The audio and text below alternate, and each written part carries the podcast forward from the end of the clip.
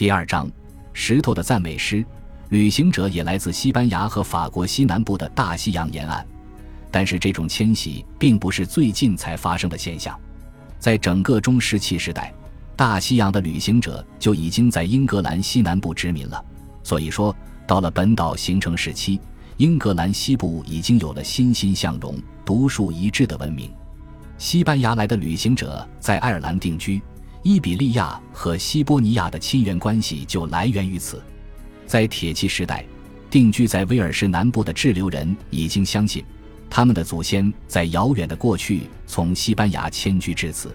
塔西佗曾指出，这些部落的人有着深色的皮肤和卷曲的头发，他们就是后人所说的凯尔特人。所以说，早在八千年前，英格兰就已经存在地区差异了。例如，英格兰的碎石工具可分为五种不同类别。西南地区的手工产品在外表上迥异于东南地区的产品，从而促进了各地区之间互通商贸。各个地区也受到各地的地理和地质属性的影响，形成了独特的地域文化。不管怎么说，建立在白垩和石灰岩土质上的文化，注定不同于建立在花岗岩土质上的文化。英格兰内部存在着分化，两大地区之间迥然有别。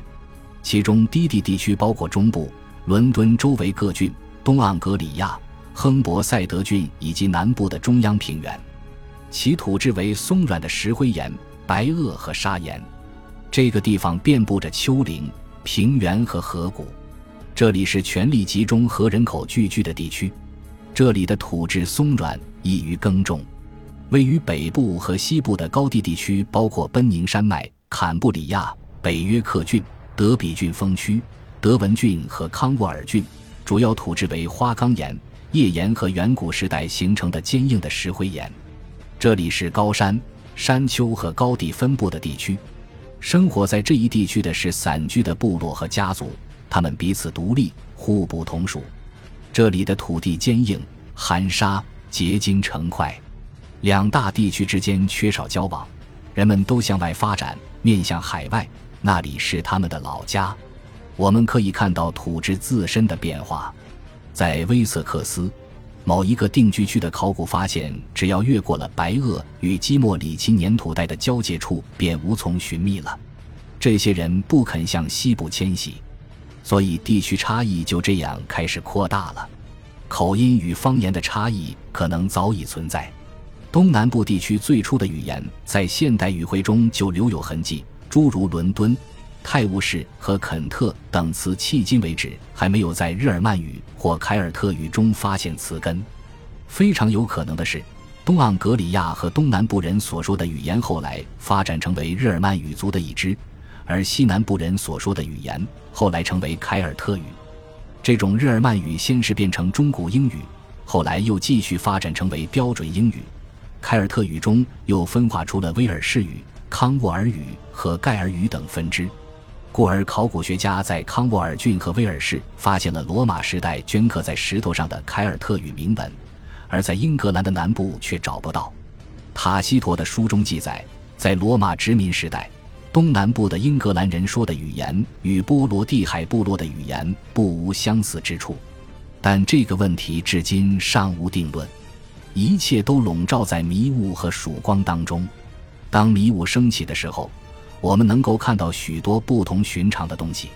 在威尔特郡埃夫伯里附近的一个坟堆下面，发现了三五百年前的一层地表土壤，这是在建造古坟的过程中保存下来的。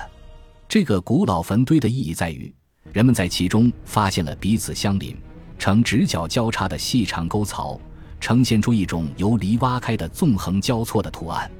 早期的木犁就是一段叉形树枝，上面安放了一块坚石，用公牛拉它耕地。它是英格兰存在农田的最早证据，它体现了农业的开端。我们已经进入了新石器时代的英格兰。这一小块土地是古人在伐掉茂密的森林之后清理出来的。它先是用犁开垦，后来成为放牧牛羊的牧场。土地上竖起了围栏或树篱作为分界。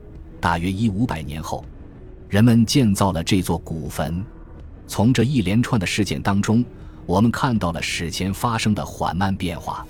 从狩猎到农耕的转变本身就是一个渐进的过程，真正意义上的农业革命是不存在的，一切都是习惯性行为在千百年间日积月累的结果。风俗习惯是生活的基础，在这个漫长的时期内，石制工具被镰刀和磨制的斧子所取代，制陶业也被引入英格兰，新的集体仪式出现了。但是在每一代人生活的时间里，我们估计是二十到三十年，生活似乎是静止不变的。当我们使用中石器时代和新石器时代这样的术语时，我们千万不要忘了埋在历史深处的延续性，它是英格兰自身属性的体现。在公元前四千年，农业开始缓慢扩张，树林和森林被清理出来，先是被断断续续的清理，然后是被大片大片的砍伐。英格兰北方和西南部的高地，以及东盎格里亚的荒原，在一定程度上都是人类活动的产物。人们在这片新开辟的土地上种植小麦和大麦，家畜包括猪、牛、绵羊和山羊。绵羊的原产地不在英格兰，这些牲畜都是用船从岛外运来的。岛上原本没有这些生灵，这就凸显出海上来客对这片热土的贡献。在这个时代。气温持续上升，在炽热阳光的照射下，人口大幅度增长。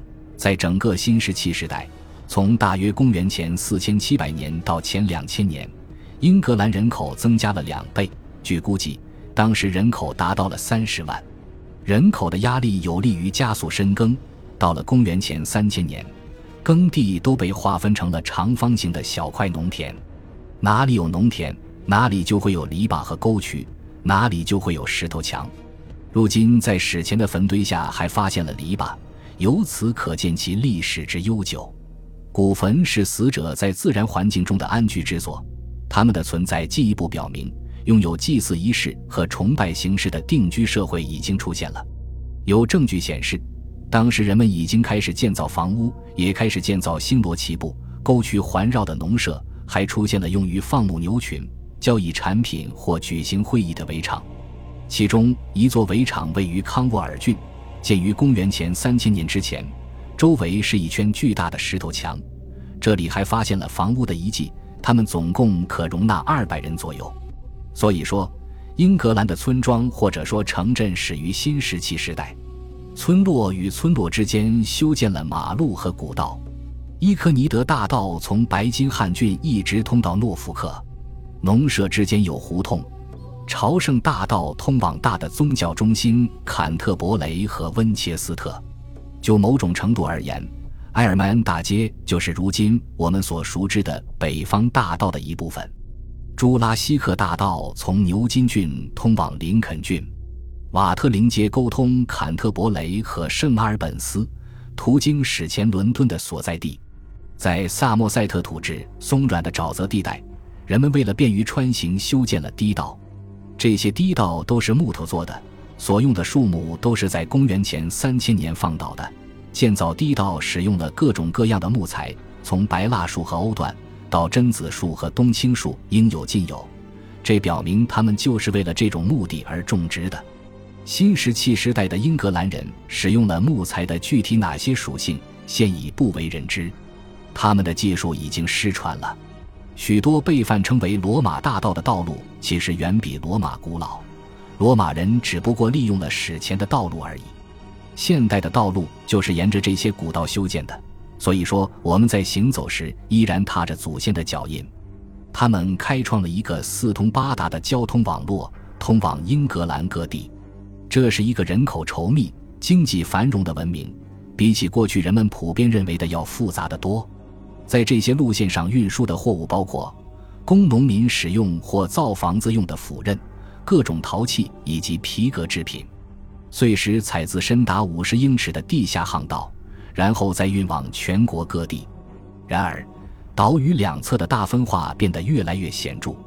在大西洋这一侧，有人用巨石建起了石门墓和石盗墓，而东盎格里亚中部和东南部却没有出现这类东西。这些献给死者的石头赞美诗出现于公元前三千八百年，挺立了六百年之久，散发出来自西南欧地区的独特文化气息。同样的坟墓也出现在葡萄牙和布列塔尼、苏格兰和奥克尼群岛。这种情况表明，这些石头上镌刻的是一种共有的欧洲宗教。同一时期兴建的低道围墙主要出现在不列颠的南部和东部。这些椭圆形或圆形的空间被四周环绕的沟渠分割成若干部分，它们是祭祀的场所，但这里的信仰和习俗制度不同于西南部。虽然石门墓的墓门十分巨大，但是这里的空间比较开放，体现了一种更加平等或者说集体性更强的信仰。在同一时期，还出现了长长的直线型沟渠，它们被称为 cursus。它们穿过如今已不复存在的乡村，长达六英里。它们是祭祀场所的一部分，其意义至今不明。然而，我们都知道，在这一时期的英格兰，大地是神圣的。石头和土地也是神圣的。新石器时代初期的英格兰人与大地以及大地上的生物可以直接沟通，这一点超乎现代人的想象。感谢您的收听，喜欢别忘了订阅加关注，主页有更多精彩内容。